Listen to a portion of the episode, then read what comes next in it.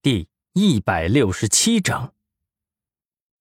那一年，小六十三岁。当他带着蛋糕推开姐姐的房门的时候，看到了一生都不会忘记的一幕：姐姐和一个老男人躺在床上。老男人大腹便便，满身皱纹，是他这辈子里见过最丑陋的人了，却。和他如花似玉的姐姐躺在一起。小六跑了。从那之后有两年，小六没和姐姐说过一句话，整天不回家，在他稚嫩的脑袋里头埋下了逆天改命的种子。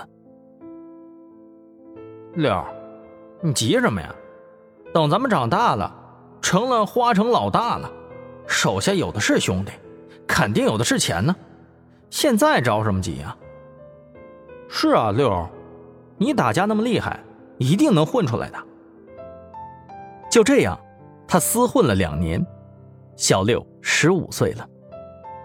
他终于想出了一个绝顶聪明的大计划。他不是没有钱吗？那就去找有钱人。从小混混的嘴里头。他得知了一位花城的老大，叫做马莽。马莽生意做得很大，手底下的人也很多。如果能跟他搭上线，那钱肯定是赚翻了。我我我去，六哥，咱咱咱们要对马莽下手啊？不，我有个计划。小六把他的计划和盘托出，那些狐朋狗友们却犹豫了。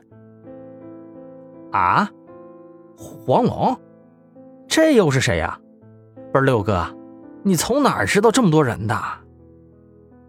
小六挥了挥手说道：“哎，这些你可别管了啊，反正是有人告诉我了，这个黄龙一定会来的。”他人生地不熟的，正是咱们的机会。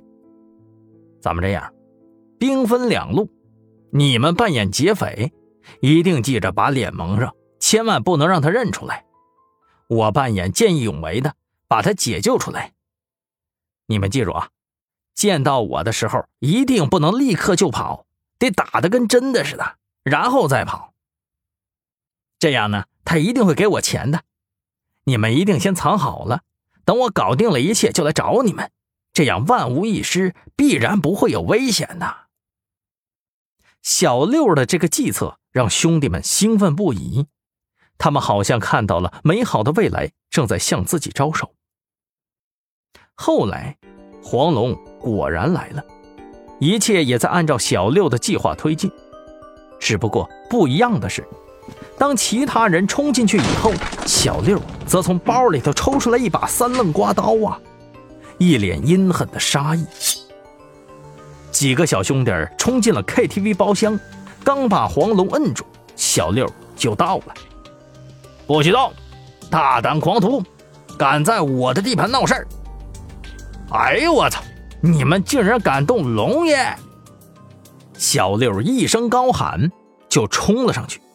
三愣刮刀上下翻飞，几个人应声倒地，唯独除了黄龙坐在沙发上看着这一切。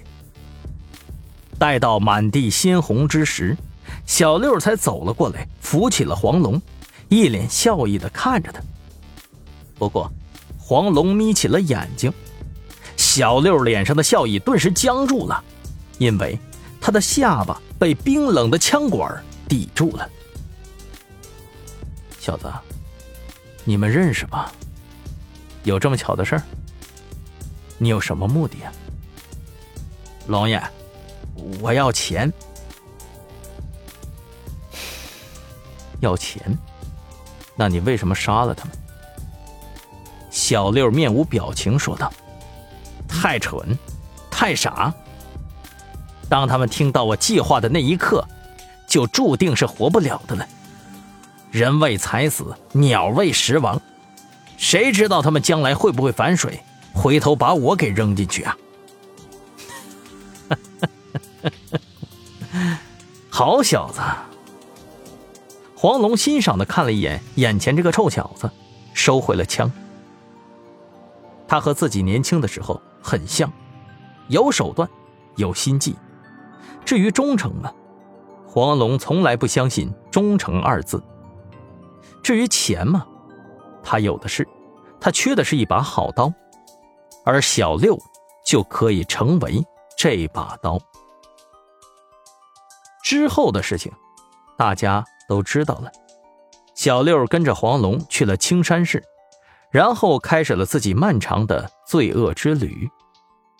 不过，小六却很少与姐姐聊天了，即使有，两人也是寥寥几句。当然，他们只是表面上看上去感情淡了。在日志里，小六写了好多想对姐姐说的话。每次见到的大场面，每次遇到的惊险，每次杀戮后的孤独，等等等等。他把挣到的钱全都打到了一个安全账户上，他想给姐姐一个更好的人生。后来，有一个组织说可以给他更多的钱，小六毫不犹豫的背叛了，成为了三生会的一员。于是小六的钱赚疯了，他一边从黄龙这里搞钱，另外一边从组织拿钱，两头吃。但是小六不知道的是，白春红虽然知道安全账户，但是里面的钱却是分文未动。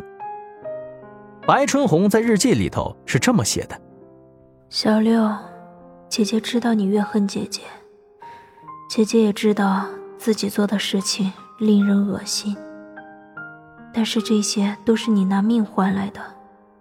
如果上天再给我一次机会，我一定不会带着你出来，哪怕是在山里，我也不用天天担心你性命不保。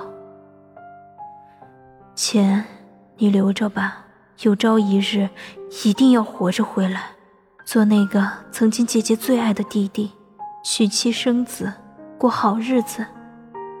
一星他们找到黄龙别墅前的一晚，小六仿佛是有所预感。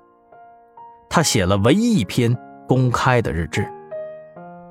姐，我走了，那些钱记得花，小心保护好自己呀。短短两句话。根据浏览记录显示，白春红是看过的。直到开枪前的最后一刻，小六都在回想以前的日子，与姐姐流浪，两个人分享一块面包。那时候在路边有一只流浪猫，姐姐省下了自己的口粮，小心翼翼的喂给了他。姐弟这样纯真的笑容，只存在记忆中了。时光匆匆流过，他。到底带来了什么呢？